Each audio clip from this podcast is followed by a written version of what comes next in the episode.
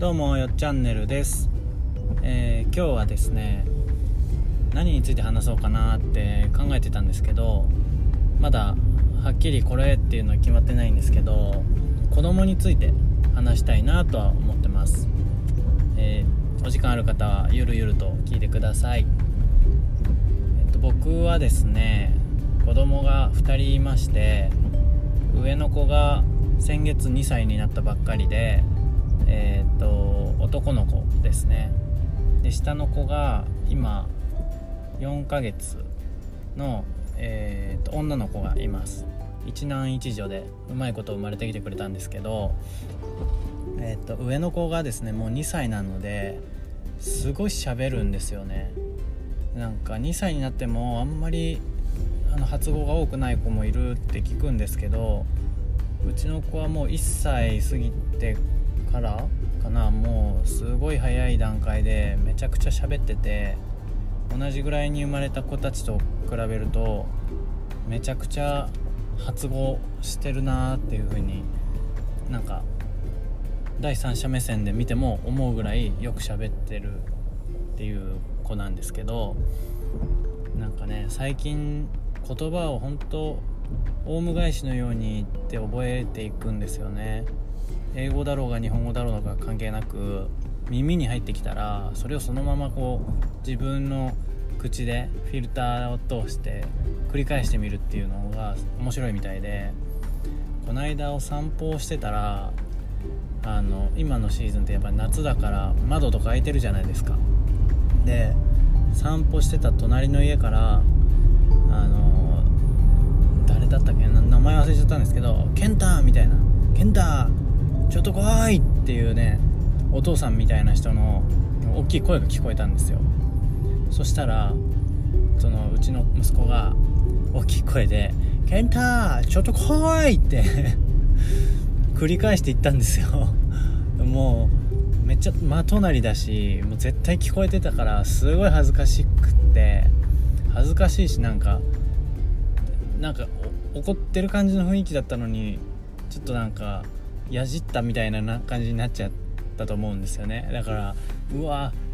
やめてくれこんな時って思ったっていう事件があったんですけどこういうことって結構あってなんか誰かが「何々だよね」みたいなことをこう言いながら隣を歩いてるそれが聞こえた瞬間に同じことを僕らに「何々だよね」って言ってくるんですよね。この間も歩いてた時にすれ違った人の会話をそのまま僕らに言ってなんかクスクスなってて向こうも、うん、すごい恥ずかしいなっていうそんな日常を今過ごしてます。でえっと上の子がね最近覚えた言葉がなんか「お前」って言うらしいんですよ。でも「お前」ってその周りに使う人がいないからどうして覚えたんだろうってなんか外で使ってほしくないよねお前っていうこの単語っていう話を家族でしてたらどうやら思い当たる節が YouTube しかないと。YouTube でそんなその下品な言葉遣いをするような YouTube なんか見せてないんですけどいつも歯磨きの時に見たいっていうのがアンパンマンのままごとの YouTube があって公式じゃなくてなんか一般の人がおもちゃを使ってやるアンパンマンのえっ、とおままごとがあるんですけどそれにどうやら「お前」っていう単語が入ってるらしくってそこから覚えてきたんじゃないかっていう話になっていやーどこまでその気をつけてもいろんなところから何か入ってきちゃうから防ぎようがないなっていうのを感じましたね。それとか、えっと、僕らが使っちゃってて覚えていく言葉って子供が使って初めてあ自分そうやって普段から言っちゃってるんだなんか良くないなとかってその時初めて気づけるんですけどこの間僕自身が気づいたのは、えっと、例えば何かをしてあげる時に「何々してあげるね」って言えばいいのに「あ何々してやるわ」っていう感じで軽い感じに「何々してやるわ」っていう言葉を僕は結構使っちゃってるんですよね。気な気なしに。そう気づかないうちに。で子供が真似し始めた時に子供がその例えば僕のお水を持ってきてくれようとした時にいつきがいつきって言うんですよ僕んちの子供。名前出してなかったですけど。男の子上の子がいつきって言うんですけどいつきが「パパの水持ってきてやるわ」とかって言うんですよ。生意気で可愛いんですけどこれ親だからそう思うんだろうなと思ってなんか保育園の先生とかに例えばなんか「なんとかしてやるわ」って言ってたところを想像するとうわなんか言葉遣い悪い環境で育ってれるのかなって思われないかなとかいろいろこう思ってしまうところがありました。皆さん子供を育ててる方そういう経験あるんじゃないかなと思うんですけど急に「俺」って言ってみたりとかね。あの自分のこと今はまだ「いつきは」「いつきは」って言うんですけど「僕」って言ったり「俺」って言ったりなんかその単語の意味は理解してるのか分かんないんですけどたまにそういう風に言ったりしますね。あといつも僕のことはパパって呼んでるんですけどあの寝かしつけの時とか全然寝てくれない時はもう寝たふりするんですよね僕たち。僕たちでも。奥さんも一緒にちょっと今から寝たふりしようかみたいな感じで寝たふりするんですけどその時に「パパパパ」って声かけられても全部無視するんですよ。もう寝てるからっていう体で。そうすると反応してくれないから「よしくん」って呼んでくるんですよ。よしくんってあの僕はよしきって名前なんですけど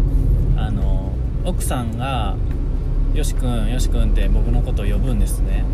でいつきはいつもパパパパって言うんですけど返事してくれないと違う呼び方言ったら返事してくれるかなっていう知恵を回して「よしくん起きてよ。よしくんよしくん」ってものすごい言ってくるんですよ。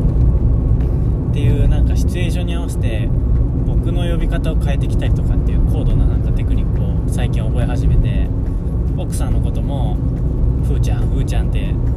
なんかニヤニヤしながら言ってみたりとか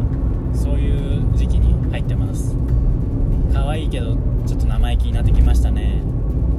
そうやって育ててるのは僕らの作ってる環境がそういう風にしてるんでしょうけど、はい、そんな風に最近なんかあの喋る言葉の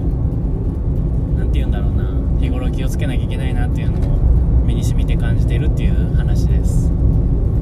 でもう少しだけえ、ー、と下の子のことを話したいなと思うんですけど下の子は最近ようやく4ヶ月もうすぐ5ヶ月になる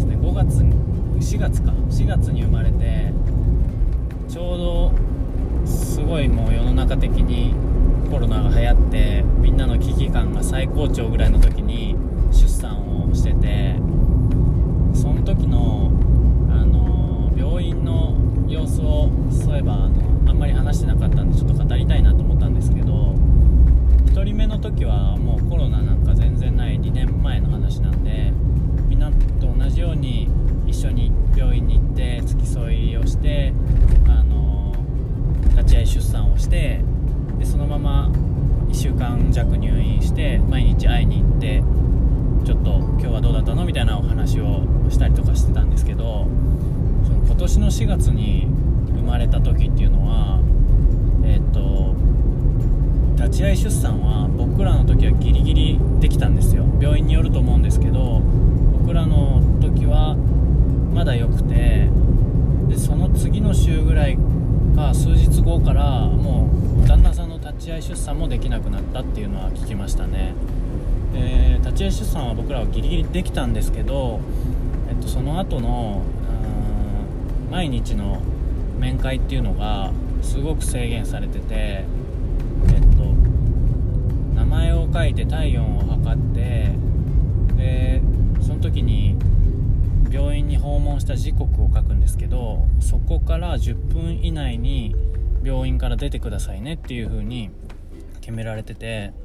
で必要最低限しか来ちゃいけないからその着替えの入れ替えだったりとか足りないものを持ってくるとかそういうためだけの時間にしてくださいみたいなえっ、と面会のやり方に変わってました。なので僕は本当に2人目の時はえー、っと毎日10分ぐらいしか行ってないですね。一応毎日いろいろあの着物着るものとかの選択が出たりするんでそういうのを回収に行くっていう理由で少しでも奥さんや子供に顔を見せたいし話を聞きたかったんで行きましたけどすごい厳しいなっていう風に感じました。病院がえーと、1人目の時は私立の産婦人科だったんですけど2人目の時は、えーと、あ1人目の時は私立の産婦人科で2人目の時は、えーと、私立ですね。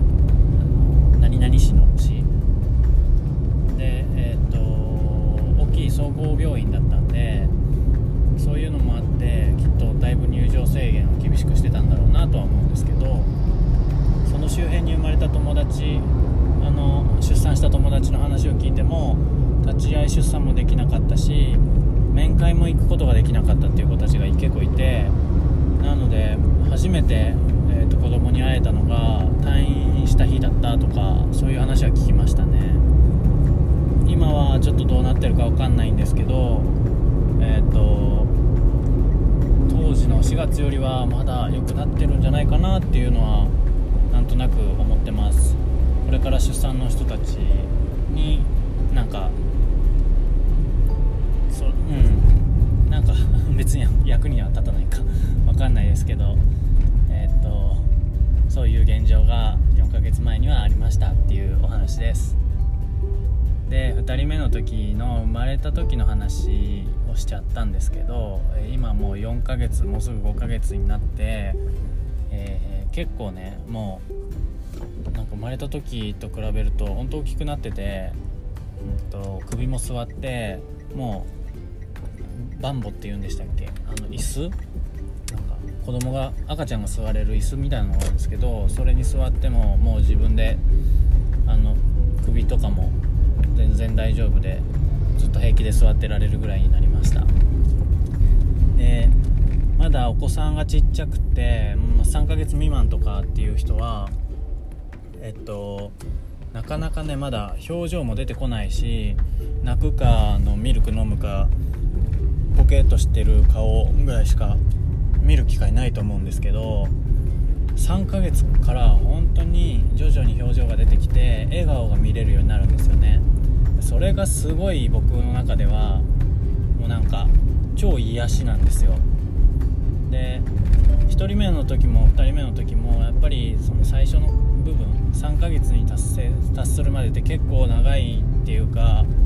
精神的にもいろいろ疲れちゃうような子育ての時期があったんですよね僕の中では。であの子供も表情ないしあのなかなか